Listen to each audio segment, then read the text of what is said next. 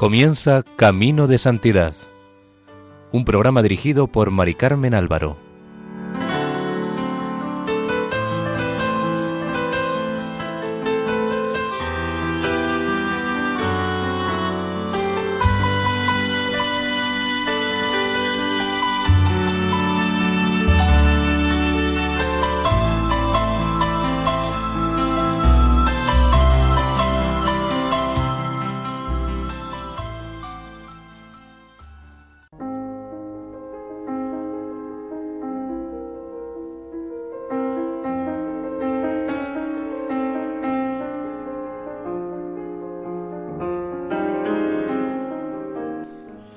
Bienvenidos a Caminos de Santidad. El equipo del voluntariado de Radio María en Castellón, Nuestra Señora del Lledó, les ofrece el capítulo dedicado a la vida de Hermann Cohen, padre Agustín María del Santísimo Sacramento, carmelita descalzo.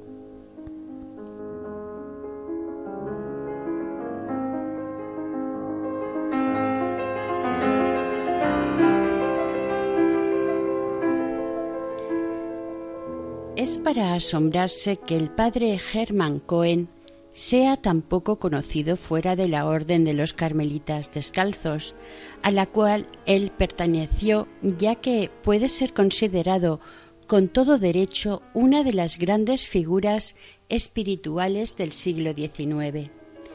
Hermann Cohen fue además el fundador de la adoración nocturna. Su inesperada conversión y profesión religiosa causó sensación en la Europa de mediados de los siglos XIX, ya que era un famoso pianista judío. A partir de su bautismo, llevó un diario y escribió su vida mundana por obediencia.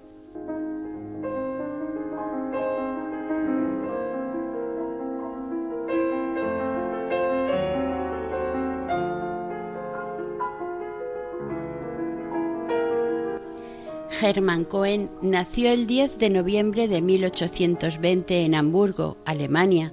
Sus padres se llamaron David Abraham Cohen y Rosalía Benjamín.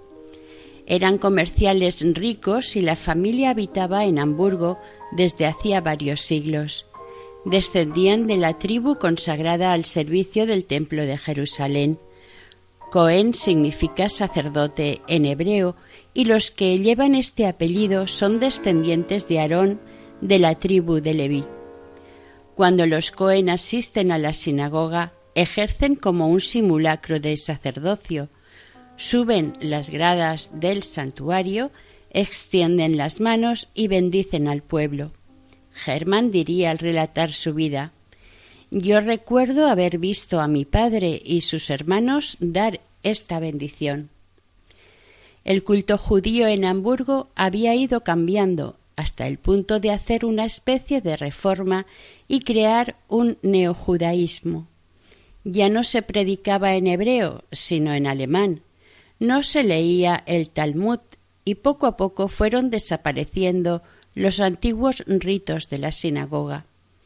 Los Cohen se pusieron de parte de los reformadores y acudían con sus hijos a las asambleas de estos.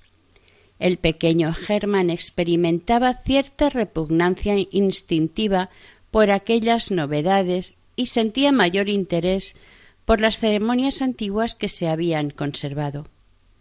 Le emocionaba especialmente ver sacar con gran solemnidad el rollo de pergamino escrito en hebreo y rematado por una corona real, envuelto en una bolsa de magnífico paño.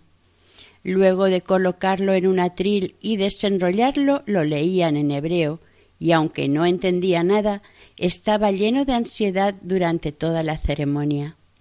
Esta afición a las ceremonias religiosas, estas aspiraciones misteriosas de su alma, eran seguramente como una primera llamada de la gracia divina. Sin duda era así, ya que según afirmaría Germán, de pequeño Tenía además una gran inclinación a la oración. De hecho, a veces invitaba a su hermana a cantar cánticos y salmos en alemán y recitaban oraciones. Ya entonces estos dos pequeños corazones experimentaban emociones y ternura al invocar al Dios de Israel. Estas impresiones pasaron, pero dejaron profunda huella en el alma del niño, ya que después de más de treinta años no las había olvidado. Sus padres le hicieron aprender el hebreo, sobre todo para escribir el alemán con caracteres hebraicos, según costumbre entre los judíos, a fin de conservar entre ellos el secreto de su correspondencia. Tanto Germán como su hermano Alberto fueron al colegio más famoso de la ciudad, dirigido por un protestante, y tuvieron que sufrir bastante por las burlas despectivas de sus compañeros. Las soportaron con calma y temple judío, sabiendo que aquello no duraría siempre y que un día u otro se desquitarían, aunque no fuera más que materialmente. Este desquite personal pronto lo consiguió el niño con su inteligencia, ganándose con sus buenas notas la estima de profesores y la admiración de sus compañeros. Pero si el éxito coronó sus esfuerzos, también le desarrolló la vanidad, que más tarde lo llevaría a descargarse. A los cuatro años y medio, viendo que su hermano aprendía piano, quiso también aprender él. Pronto se dieron cuenta de las dotes extraordinarias que tenía para la música y adelantó a su hermano en poco tiempo. A los seis años ya tocaba al piano todos los aires de las óperas de moda. En todos sus estudios era el primero en todo. Sus adelantos en latín y griego fueron tan grandes que a los nueve años ya estaba preparado para poder seguir los cursos de tercero en el instituto pero había una dificultad. Los alumnos de ese curso tenían catorce años y podría haber tenido problemas de celos o malos tratos por parte de ellos. Además, los médicos dijeron que aquella precocidad podría ser fatal para su salud, por lo cual decidieron que se quedara un año en su casa. Aquel año fue penoso para el niño. En el colegio no le habían dado ninguna formación religiosa, salvo un curso de historia bíblica. La vivísima imaginación de Germán se impresionó tremendamente con los relatos de las aventuras de José vendido por sus hermanos, Moisés salvado por las aguas y demás, pero su corazón no había sido moldeado ni dirigido en el sentido religioso y su alma entregada a sí misma, se hallaba expuesta a todas las seducciones y atractivos de la vida.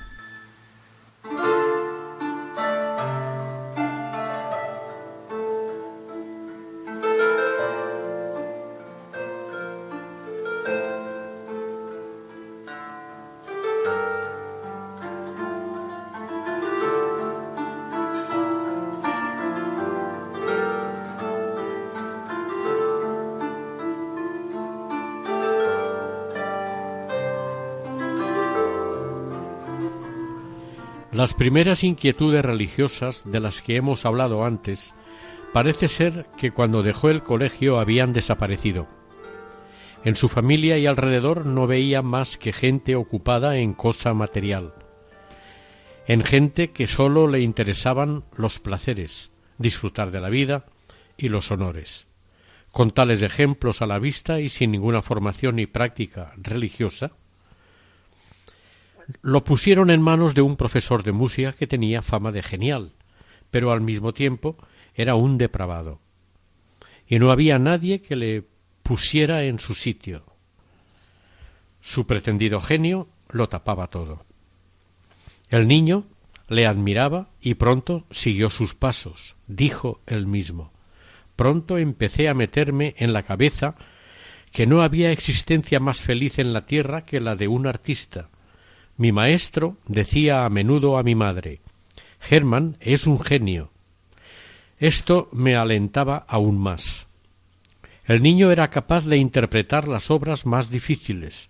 Siendo ya sacerdote el padre Hermann, describió varias veces en sus sermones y en su libro Confesiones los estragos que hizo entonces en su alma la asistencia frecuente a los teatros, donde lo llevaban bajo el pretexto de que oyera buena música. Y como siendo un chiquillo de once años, su imaginación sobreexcitada se complacía en tomar en serio a los héroes de teatro. Sólo pensaba en las aventuras, citas misteriosas, conquistas brillantes, y sólo quería ser mayor para poder hacerlas realidad. El maestro, que debía ir a Frankfurt, propuso a la familia llevarse consigo a Hermann. Para él fue una fiesta. Parte de sus sueños se iban a hacer realidad. No le importó separarse de la familia ni de su madre, que le despidió con lágrimas. Sólo aspiraba a la libertad. Este viaje de algunas semanas le encantó, desarrolló aún más el poder de su imaginación y volvió a Hamburgo con el propósito todavía más firme, si cabe, de ser un gran artista. Allí fue presentado en un teatro muy importante y a partir de entonces fue de éxito en éxito, incluso en las cortes de los grandes duques de Mecklenburg-Strelitz y de Schwerin. Como los grandes duques le habían dado cartas de recomendación para el rey de Francia, no paró hasta que convenció a su madre para que lo llevara a París. Mientras se hacían los preparativos, Hermann compuso una cantata en honor de su madre para solemnizar el día de su fiesta. Esta primera composición musical, a pesar de la juventud de su autor, estaba ya marcada por un profundo sentimiento religioso que aparece casi siempre en las diferentes obras de este artista en la misma época de sus mayores triunfos en sociedad y de sus más graves desórdenes. Su suficiencia llegó a ser tan grande que ni siquiera creía que fuera necesario estudiar y practicar el piano antes de presentarse en público. Su madre le corregía y advertía, pero era inútil. Le había perdido todo respeto y desobedecía abiertamente. De camino a París fue dando conciertos en la corte de Hannover, Kassel y varios lugares más hasta llegar a la meta. Su felicidad al ver París fue inmensa. El pobre jovencito ignoraba lo que le esperaba allí. Después de tantos años pasados en gran agitación, a menudo culpable, debía hallar una gloria y una felicidad bien diferentes de las que él buscaba, y cuya imperiosa necesidad sentía su noble corazón. A pesar de las cartas de recomendación que llevaban, las cosas al principio no fueron muy bien. En primer lugar, se trataba de dar un maestro al niño. Hubo dudas entre llevárselo al melancólico Chopin, al clásico Zimmermann o al fogoso Liszt, pero además se decidió que ante todo iría al Conservatorio de Música para aprender composición. Sin embargo, para el piano la cuestión era difícil, por lo que probó una clase con Chopin, otra con Zimmermann y finalmente lo llevaron a casa de Liszt. Este tenía mucho trabajo y en principio rehusó encargarse de él. Pero ante la insistencia de la persona que lo acompañó, consintió en oír a Hermann y cambió de opinión, pasando a ser su alumno preferido. Liszt tenía entonces veintidós años. La opinión pública decía de él que era piadoso, humilde y casto. Estaba dotado de genio verdaderamente superior, de nobles impulsos de generosidad y poseía un ascendente realmente fascinador. Desde la mañana, Hermann iba a casa del maestro, quien lo fue presentando en sociedad. Todo eran alabanzas y todos querían tener al niño cerca. Los escultores y pintores se disputaban el honor de retratarlo, porque además era muy guapo, con su larga cabellera que le caía sobre los hombros. A veces volvía a casa a horas muy avanzadas de la noche, sin pensar que su madre lo estaba esperando angustiada. Germán se convirtió en el tirano de la familia. Al día siguiente de estas veladas en las que llegaba a casa muy tarde, allí no se podía hacer el más mínimo ruido, porque Hermann dormía, a menudo hasta mediodía.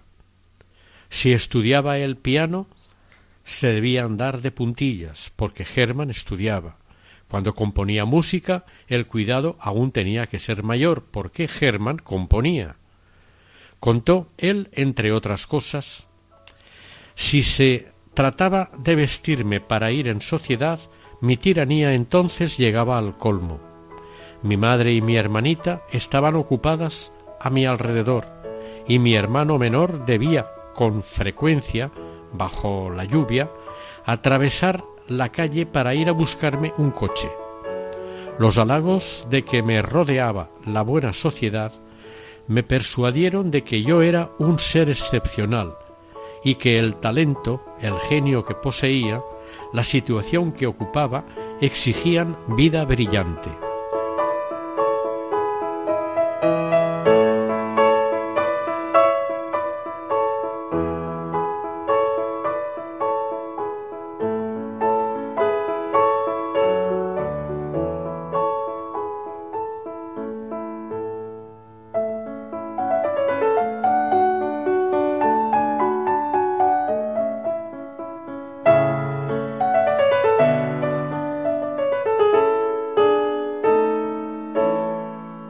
Sociedad en la cual había sido introducido le desarrollaría más estos malos instintos y le corrompió el corazón de por sí bueno.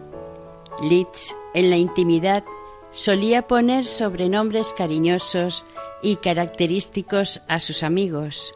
De la palabra pusig, que significa lindo, gracioso, había formado pusí, para designar a su alumno querido, que pronto fue solo conocido con tal nombre en los salones y en los periódicos.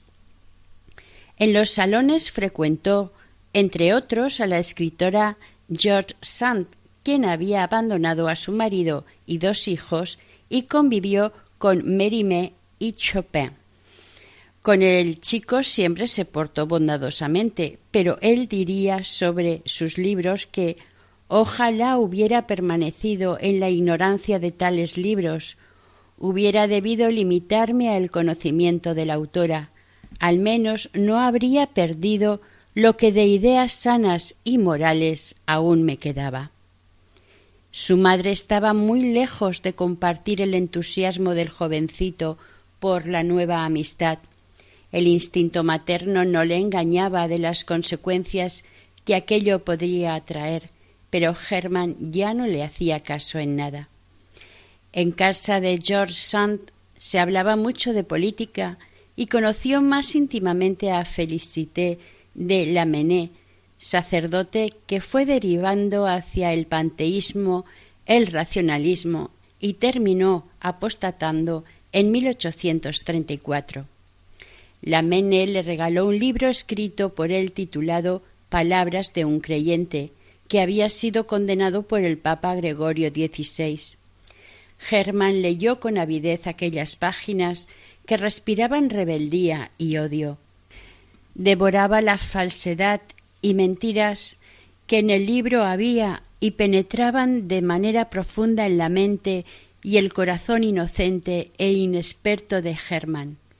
La Mené fue para él un oráculo al que le gustaba escuchar y cuyas lecciones aprendía con complacencia y fruición. Litz, Sanz y Lamennais parecía se hubieran conjurado para pervertirle la inteligencia y transmitirle el orgullo excesivo del que ellos estaban poseídos. El joven Poussy iba de éxito en éxito. Sin embargo, en medio de tales triunfos, de elogios exagerados y fiestas, Hermann no era feliz. Su amor propio parecía satisfecho, se creía dispensado de continuar los estudios, pero una tristeza indecible, un vacío inmenso, le habían invadido el alma y le daban un tinte melancólico que no escapaba a la mirada de sus adoradoras. Sentía ya sin duda la necesidad insaciable del infinito que sólo el Dios de la Eucaristía puede satisfacer en este mundo. Pero aún tenía que pasar bastante tiempo antes de que comprendiera el vacío e insatisfacción que dejan los placeres humanos. De pronto Litz anunció a sus alumnos que dejaba París por unos años y se iba a Ginebra. Germán le quiso seguir y después de mucho insistir lo consiguió. La señora Cohen, temiendo los peligros que podría encontrar su hijo, dejó al menor de sus hijos en un colegio, vendió lo que tenía en París y se fue con Germán y su hija de once años a Ginebra. Una vez en Ginebra, Litz propuso a Germán para que diera clases en el conservatorio. Salvando muchas dificultades, lo aceptaron y pronto Hermann se quedó como único profesor del conservatorio.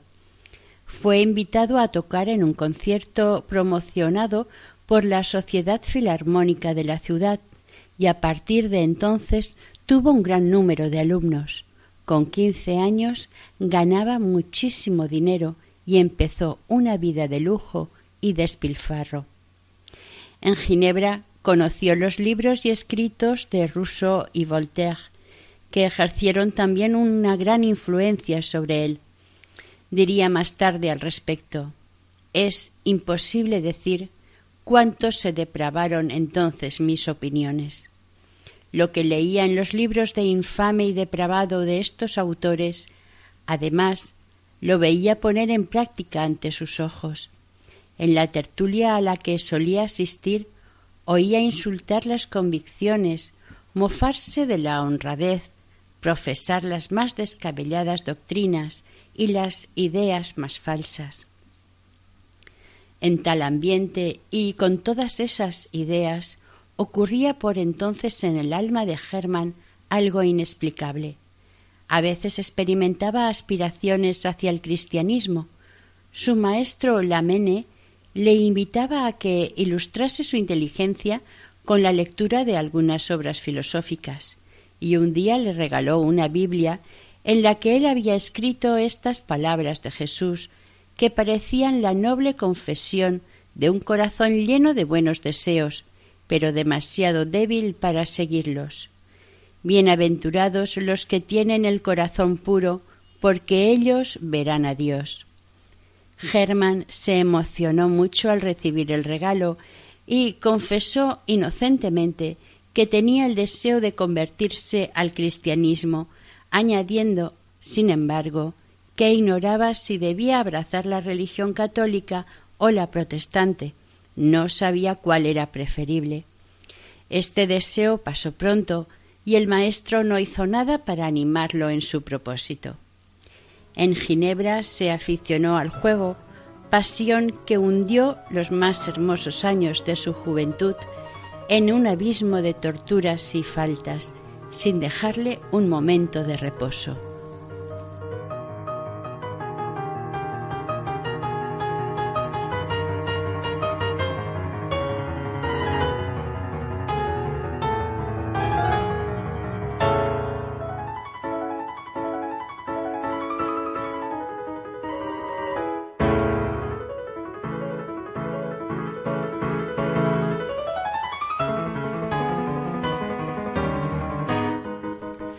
Entretanto, Litz regresó a París y Hermann una vez más quiso seguirle.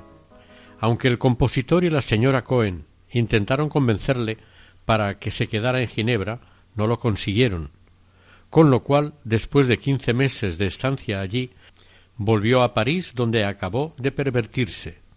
Se separó de su madre, alquiló piso aparte y, como dijo, quedó libre de hacer todo el mal que quisiera se entregó a todos los caprichos y fantasías posibles, pero seguía sin ser feliz. La sed de felicidad que le abrasaba no se saciaba con aquello. Tal género de vida no podía durar. Pronto se cansó de los amigos vulgares y groseros, y se sentía avergonzado y disgustado con aquella vida. Entonces se encontró solo. Se sentía solo en todas partes y se aburría. Se sentía vacío, y al recordar el vacío y aislamiento en que se hallaba su corazón, exclamará más tarde en la feliz soledad del Carmelo. Ahora también estoy solo, pero qué diferencia. Mi soledad está habitada por ti, oh Jesús mío. Estás conmigo todos los días de mi vida, y tú me rodeas, me llenas el alma. Antes un vacío espantoso me entristecía cuando estaba solo, y buscaba la distracción en malos libros o en el trato de mis semejantes. Ahora todo lo contrario. Quisiera siempre estar solo contigo, oh Dios mío. Qué grata es esta soledad a dos. En el Carmen, Dios solo y yo. Inscripción de las paredes de los Carmelos. Qué verdad es. Dios solo y yo. Y los días pasaban volando deliciosamente. Empujado por aquella soledad, decidió volver a vivir con su madre, a vivir en familia. En su casa fue recibido con tanto amor como lo fuera el hijo pródigo. Dos pasiones dominaban su vida, los viajes y el juego. Cuando el dinero se le terminaba volvía a dar conciertos. Compuso dos óperas que a pesar de ser buenas no tuvieron mucho éxito, quizás por la juventud del autor, o porque les dio un aire religioso y melancólico, hasta el punto que algunas de las melodías de dichas óperas estaban tan impregnadas de este sentimiento que más tarde no vaciló en tomarla para algunos de sus cánticos e himnos religiosos. Después de estar viviendo temporadas en varios países, se estableció en París. Pero Dios lo quería seguir atrayendo hacia sí a través del hastío y el cansancio del mundo. Tenía el corazón bastante noble y la mente bastante elevada para amarlo y servirlo en cuanto lo hubiera conocido. Esta hora estaba cerca. Él mismo le contó al padre Alfonso María Ratisbona lo que hizo la gracia en él. Un viernes de mayo de 1847 cuando Germán tenía veintiséis años, el príncipe de la Moscova le pidió lo reemplazara en la dirección de un coro de aficionados en la iglesia de Santa Valera, situada en la calle Borgoña de París. Germán vivía cerca y fue con gusto. En el momento de la bendición del sacerdote con el Santísimo Sacramento, experimentó una extraña emoción como un remordimiento por tomar parte en la bendición, a la cual no tenía derecho. Sin embargo, la emoción era grata y fuerte, y sintió un alivio desconocido. Los viernes siguientes volvió a la iglesia y siempre en el acto en que el sacerdote bendecía con la custodia a los fieles arrodillados, experimentaba la misma impresión. Sentía un escalofrío involuntario, y habría derramado abundantes lágrimas si el respeto humano no lo hubiera retenido. No sabía cómo explicar estas emociones desconocidas, extraordinarias, poderosas, que se apoderaban de él siempre en las mismas circunstancias. El mes de mayo pasó, y con él las solemnidades musicales en honor a María. Pero Germán, sin darse cuenta exacta del fuerte instinto que lo dominaba, cada domingo volvía a Santa Valera para asistir a misa. En los primeros días de julio de 1847 le contó a la duquesa de Rosan el estado inexplicable de su alma y le pidió lo pusiera en contacto con un sacerdote católico. Por unas cosas u otras el encuentro se fue retrasando y una vez resueltos algunos problemas conoció al sacerdote Legrand, promotor fiscal del arzobispo de París, y le contó lo que le estaba pasando. El sacerdote le escuchó con interés y le pidió que tuviera calma y perseverara en sus deseos, así como que tuviera una confianza absoluta en las vías que la divina providencia no dejaría de indicarle. El padre Legrand lo acogió con amabilidad y benevolencia, lo cual impresionó a Hermann vivamente y le hizo caer el prejuicio que tenía sobre ellos. Se dio cuenta de que hasta entonces había tenido miedo a los sacerdotes. Desgraciadamente no los conocía más que por la lectura de las novelas que los representan como hombres intolerantes, que sin cesar tienen en los labios las amenazas de excomunión y las llamas del infierno. Y se encontró con un hombre instruido, modesto, bueno, franco, que lo esperaba todo de Dios y nada de sí mismo. Con estas disposiciones partió Hermann para Ems, en Alemania, para dar un concierto.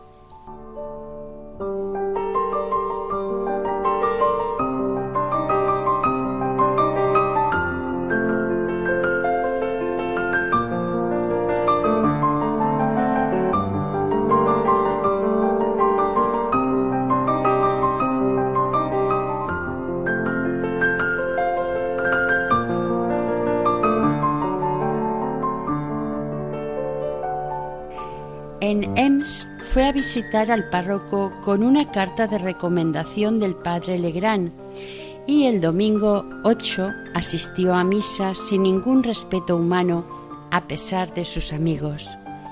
Allí la gracia divina se dejó sentir una vez más con toda su fuerza en el alma de Germán.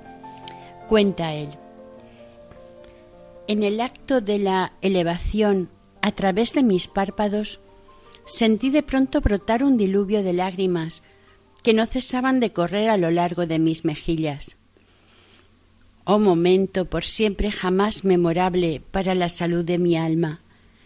Te tengo ahí presente en la mente con todas las sensaciones celestiales que me trajiste de lo alto.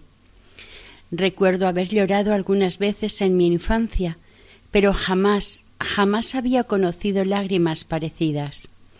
Mientras me anegaban, sentía surgir de lo más profundo de mi pecho herido por mi conciencia los remordimientos más dolorosos por toda mi vida pasada. De pronto y espontáneamente, como por intuición, empecé a manifestar a Dios una confesión general interior y rápida de todas las enormes faltas cometidas desde mi infancia. Las estaba viendo allí, puestas ante mí por millares, horribles, repugnantes, asquerosas, que merecían toda la cólera del juez soberano. Y al mismo tiempo sentía también por una calma desconocida que pronto vino a extenderse sobre mi alma como bálsamo consolador, que el Dios de la misericordia me las perdonaría, desviaría de mis crímenes su mirada que tendría piedad de mi sincero arrepentimiento y de mi amargo dolor. Sí, sentí que me concedía su gracia y que al perdonarme aceptaba en expiación la firme resolución que hacía de amarlo sobre todas las cosas y desde entonces convertirme a él. Sigue el padre Germán. Al salir de esta iglesia de Ems era ya cristiano. Sí, tan cristiano como es posible serlo cuando no se ha recibido aún el santo bautismo. Al salir de la iglesia, Germán se encontró con una conocida y ésta percibió que algo le había pasado. Al conocer lo ocurrido, le dijo que todas las grandes gracias que se habían derramado sobre él se las debía a la intercesión de la Santísima Virgen, a la que debía consagrar un culto especial. Al día siguiente, impaciente por contar sus emociones al padre Legrand, Germán volvió a París. Transformado por la gracia, se encerró en su cuarto para estudiar la doctrina católica, aunque ya la practicaba con las oraciones de la mañana y de la noche, la meditación, la misa, vísperas y funciones de la Iglesia, las abstinencias, la castidad, todo lo observaba con facilidad y diligencia. Sentía un profundo dolor al ver acercarse a los fieles a recibir la comunión y no podía dejar de llorar por no poder recibir él a Jesús sacramentado. el padre Legrand le iba formando y preparando para el bautismo. El 15 de agosto de 1847, el padre Teodoro de Ratisbon, también judío converso, debía bautizar en su capilla de la calle Regard a cuatro israelitas convertidos y Germán fue invitado. La emoción que experimentó fue tan viva que tuvo que hacerse violencia para no echarse a los pies del sacerdote para que le bautizara también a él. Esta ceremonia hizo que él quisiera también ser bautizado en la misma capilla, edificada en recuerdo de la conversión milagrosa de su hermano en el judaísmo, el padre Alfonso María de Ratisbón, ya que le pareció que la providencia se la destinaba para ser la cuna de su nueva vida. Su bautismo fue fijado para el 28 de agosto, fiesta de San Agustín. La elección del día y del nombre que tomó Germán en el bautismo no parece que fuera una casualidad, ya que antes de saberse el día escogido por el padre Legrand para que recibiera el sacramento, la duquesa de Rosan le había dado ya el nombre de Agustín. Parecía que San Agustín le perseguía. La primera vez que estuvo en la iglesia de Nuestra Señora de las Victorias, el padre de Genet predicó sobre la vida de San Agustín, animaba a los fieles a que se prepararan a la fiesta del santo y aseguraba que ésta había sido siempre ocasión de las conversiones más inesperadas y milagrosas. Sin saberlo y como por casualidad, Germán estaba colocado en un asiento frente al altar dedicado a San Agustín. Su compañero, el padre Teodoro de Ratisbón, después del sermón le hizo ver tal circunstancia. Varios de los libros que sus amigos le enviaron como regalo trataban también del gran obispo de Hipona o de alguno de sus escritos. Para el bautismo, su catequista le preparó con una novena de oraciones, escogidas todas alternativamente del oficio de la Santísima Virgen y del oficio de difuntos. Durante estos nueve días, Germán permaneció en la más absoluta soledad y sólo salía para escuchar la palabra del padre Ratisbon o la del padre Legrand. Germán estaba gozoso viendo que llegaba el día de su bautismo, pero no todo fue un camino de rosas. La noche anterior a su bautismo tuvo un sueño lleno de escenas seductoras que le turbaron. Oprimido por estas visiones horribles, contaría después. Jadeante, me echó fuera de la cama, me arrojo a los pies del crucifijo y allí, con los ojos llenos de lágrimas, suplicó el socorro misericordioso del Todopoderoso, la asistencia de la Santísima y Purísima Virgen María. Y enseguida la tentación huye. Se levantó fuerte y atrevido, como un gigante, para recorrer la gran carrera que el Señor había colocado ante él. Esta primera victoria sería como el presagio de otros muchos triunfos.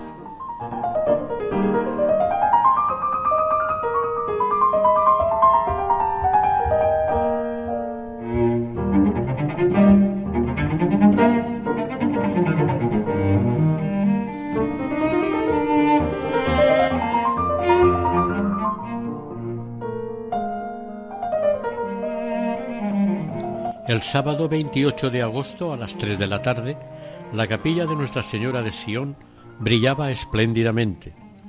Hermann estuvo acompañado de muchos buenos amigos. Tenía a su derecha a su padrino, el doctor Gouraud, y a su izquierda a su madrina, la duquesa de Rosan. Cuando sintió correr el agua sobre su frente y que el nombre de Hermann fue cambiado por los de Agustín María Enrique, de pronto, dice, mi cuerpo se estremeció y sentí una conmoción tan viva, tan fuerte, que no sabría compararla mejor que al choque de una máquina eléctrica. Los ojos de mi cuerpo se cerraron al mismo tiempo que los del alma se abrían a una luz sobrenatural y divina. Me encontré como sumido en un éxtasis de amor, y como le sucedió a mi santo patrón, me pareció participar en un impulso del corazón, de los gozos del paraíso y beber el torrente de delicias con las que el Señor inunda a sus elegidos en la tierra de los vivos. Germán, el joven y orgulloso artista, ya no existía. La gracia del santo bautismo lo había cambiado y convertido. Su naturaleza fogosa, apasionada y enérgica ya no actuará sino bajo la acción de la gracia. Él hubiera querido dar inmediatamente un adiós definitivo al mundo, retirarse en un convento, para consagrarse únicamente al servicio del Señor. Pero las deudas de juego eran grandes y había que pagarlas. Estas obligaciones de conciencia y de honradez lo retuvieron aún dos años en el mundo. Aquello suponía un gran peligro para su alma, ya que tenía que seguir viendo a las mismas personas y vivir las circunstancias. Y tuvo que aguantar burlas, sarcasmos y desprecio de los que fueron sus antiguos compañeros de placeres. Fue preciso que Germán tuviera una fuerza de carácter, una fuerza de voluntad poco común para someterse absolutamente a la acción de la gracia.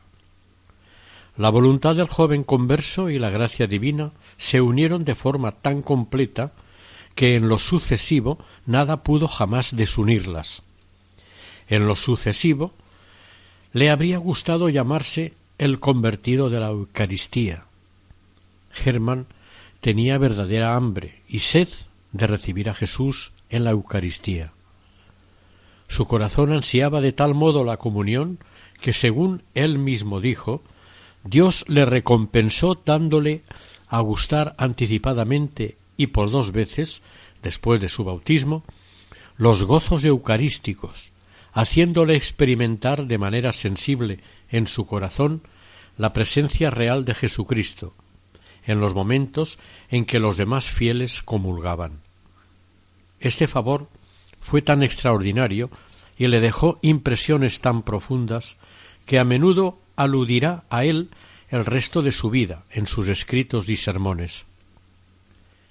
Fogoso por naturaleza, estaba lleno de celo por defender la fe, y se irritaba cuando le contradecían.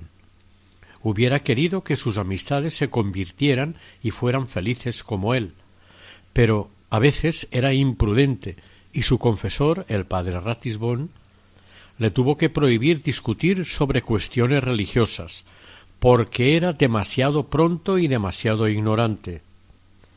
Pero este apostolado no fue inútil, ya que la baronesa de Saint Vigor que vivía en la misma casa que su primo y Hermann, pasó de no practicar en absoluto a volver a hacerlo e hizo confesión general en la iglesia de San Luis de Antén.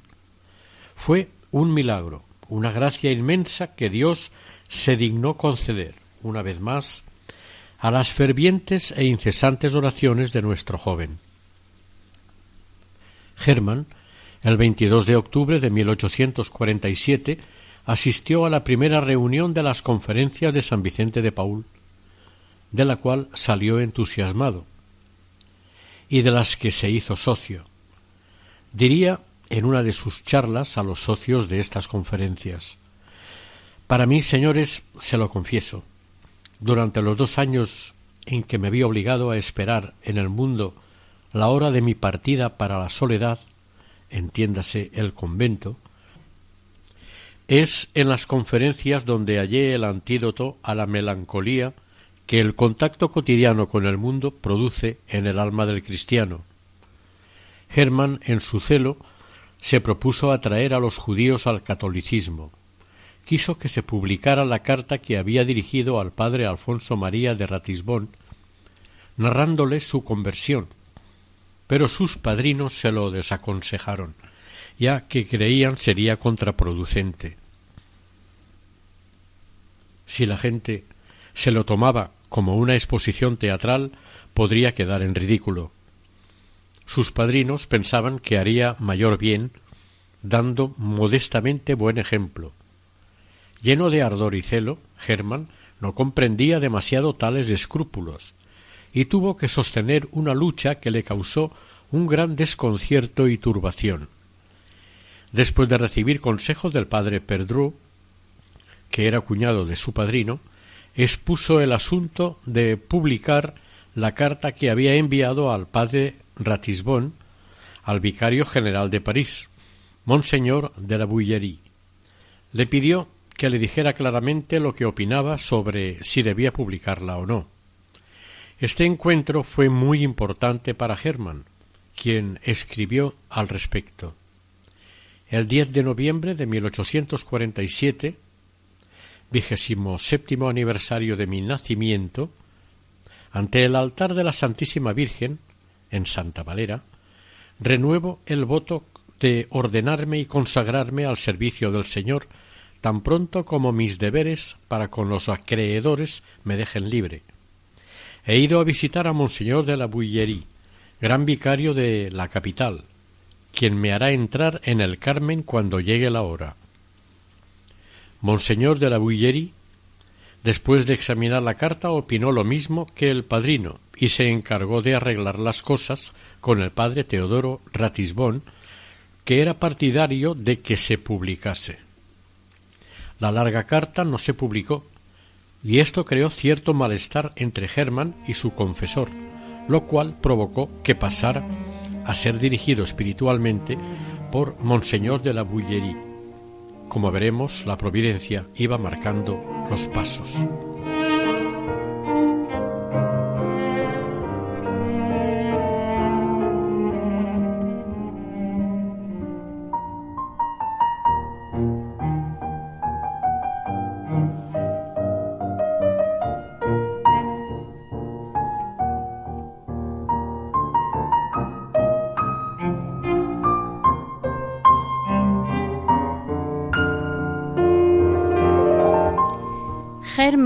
Continuaba viviendo en sociedad, pero ya no era el mismo.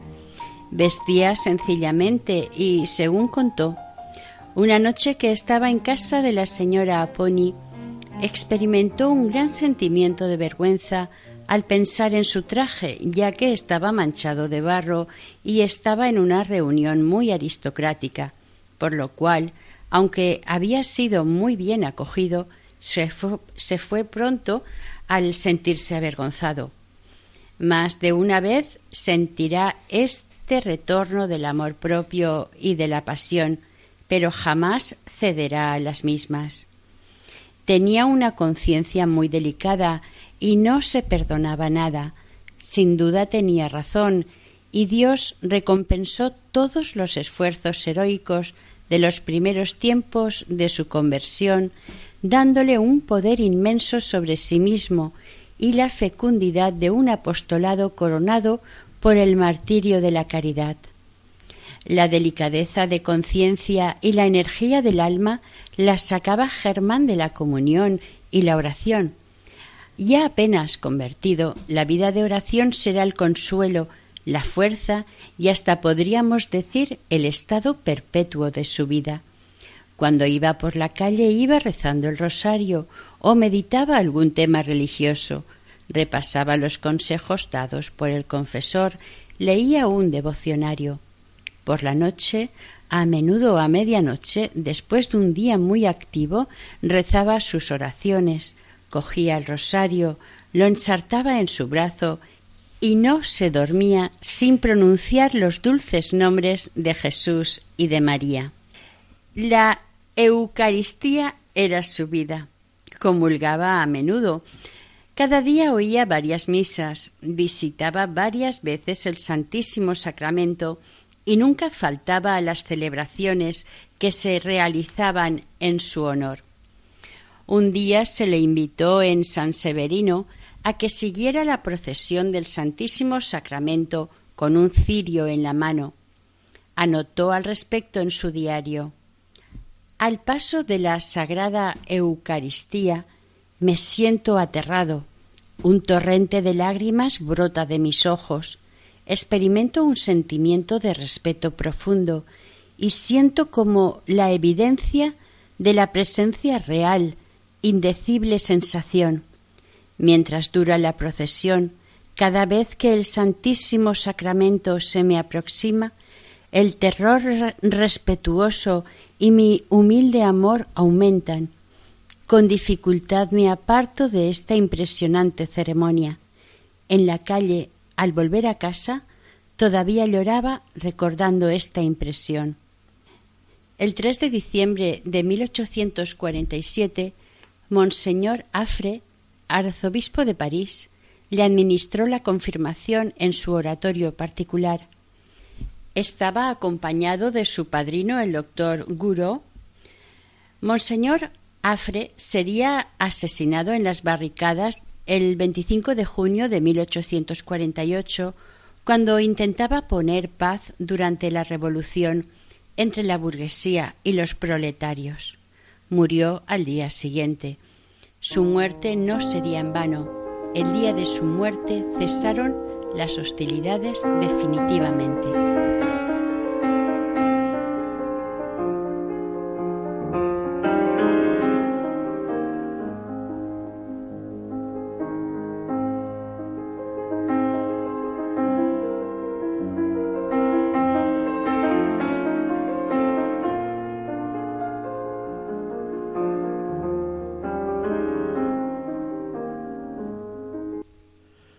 A continuación, haremos la oración para obtener la beatificación del venerable Padre Agustín María del Santísimo Sacramento, Carmelita Descalzo, conocido como Padre Hermann Cohen.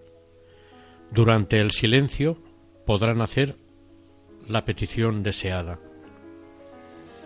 María, Virgen Inmaculada, tú que sanaste milagrosamente en la gruta de Lourdes al Padre Agustín María, del Santísimo Sacramento, para que te sirviera perfectamente en tu orden del Carmelo, te pedimos que nos obtengas de la Santísima Trinidad la gracia de, hágase aquí la petición deseada,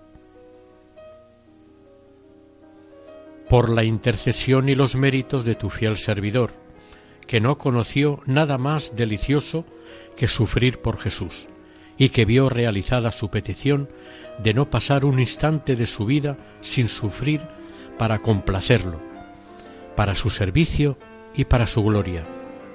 María, Madre de la Eucaristía, te pedimos que nos obtengas la glorificación de este gran convertido por la Santa Hostia Redentora. Haz resplandecer a este apóstol iluminado por el sacramento de amor de tu Hijo Jesús, para que nos comunique a todos, sacerdotes y fieles, su celo ardiente por la adoración de la divina presencia en el sagrario, la celebración digna y vivida del sacrificio de la misa y de la comunión ferviente y frecuente. Promueve así en toda la tierra, muy especialmente entre tu pueblo de Israel, el triunfo del reino eucarístico del Hijo de David, el pan vivo bajado del cielo, a tu seno virginal. Amén.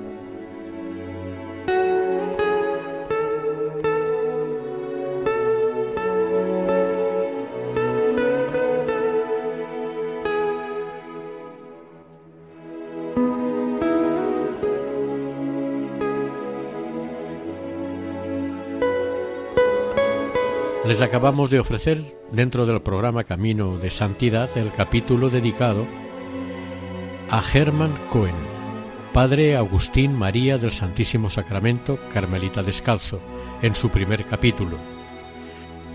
Para contactar con nosotros pueden hacerlo en el siguiente correo electrónico camino de santidad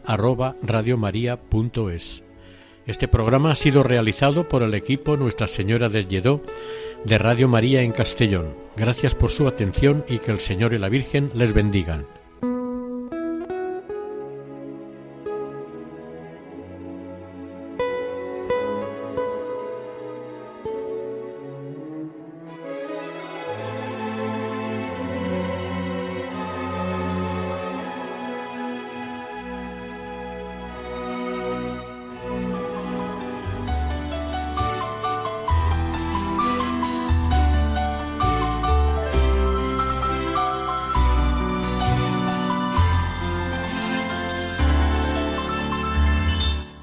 Camino de Santidad. Un programa dirigido por Mari Carmen Álvaro.